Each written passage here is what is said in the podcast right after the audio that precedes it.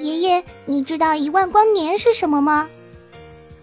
呵呵，一万光年当然是距离了。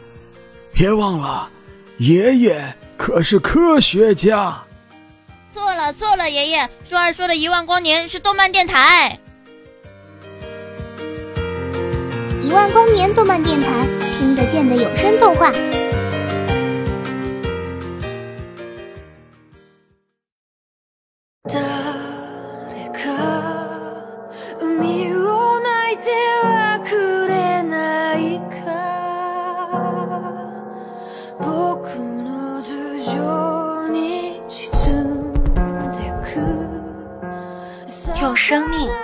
个说法。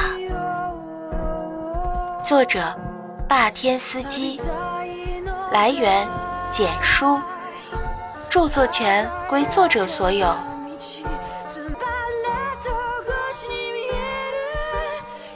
本部动漫只有十一集。一开头讲的是两个十六岁青少年有计划地偷走核燃料，并用自己制作的炸弹在东京制造恐怖袭击，企图通过这种让全国甚至全世界人民都关注的大事件，吸引话题和关注，揭开多年前日本政府进行的一个惨烈的实验。政府通过在各个孤儿院挑选优异的三到五岁幼童，进行了超乎常人的智力、体力测试，使其成为优等人类，并作为工具反抗美国强权。随着孩子们一个接一个的死去，而宣告实验失败。代号为九和十二的孩子受够了这样的生活，制造了一场火灾，并成功的逃走。在逃跑的过程中，却没能救下另一个伙伴五，这也导致后面的计划差点失败。孩子们不知道自己姓甚名谁，不知道自己的父母是谁。如果没有九和十二这几次震惊国内外的恐怖袭击，应该也没人知道他们来过这世上，又默默的死去。那么这两个男孩在逃出来后，选择用这种自杀式让世人知道这批人的存在是否有意义呢？可能有人会说，他们已经逃出来了，拥有的智力、体力优势，再加上惨绝人寰的培训，他们现在的能力比普通人多了不止一个等级，完全可以靠自己过上不错的生活。牺牲安稳的生活，甚至生命换来的关注，真的值得吗？对于大众来说，只是知道这世上曾经有这些人作为牺牲品存在过。有忧患意识的知识分子会发表文章，扩大影响力，掀起舆论风波，发动群众力量对当局施加压力，从而可能引起全民性思考和谴责改进。然而，对于这些可怜的牺牲品来说，他们能得到的。最多会为他们进行某种纪念，如纪念日或纪念碑。这种虚的不一定抓得住的纪念和谴责，真的比多活几年安稳的现实生活更重要吗？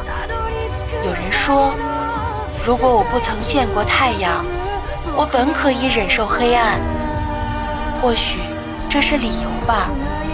被孤儿院收养，五岁。刚开始对这世界有意识的时候，就被带走进行实验。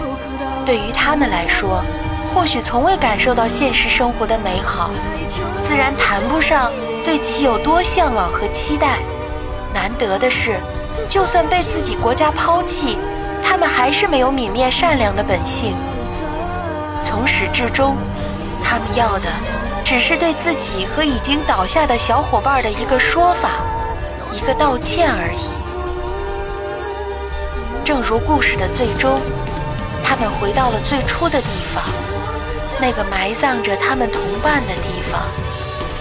简易的墓碑，什么都没有，只有。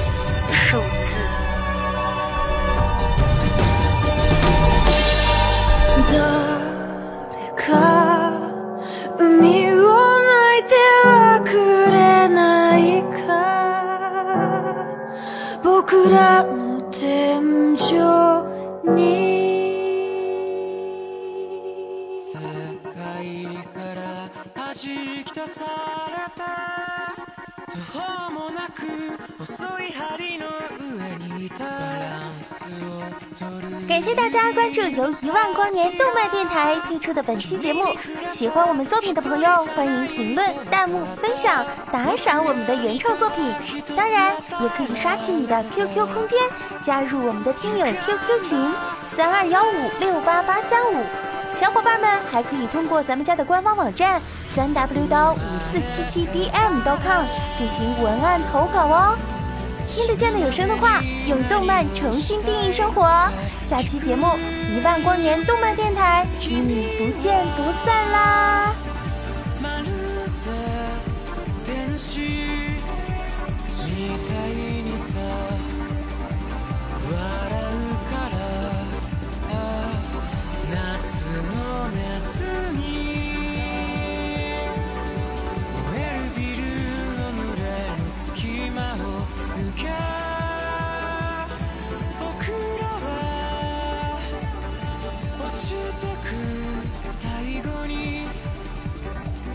引き金を引いてやろ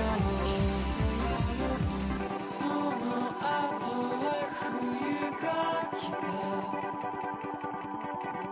雪が全てを覆う。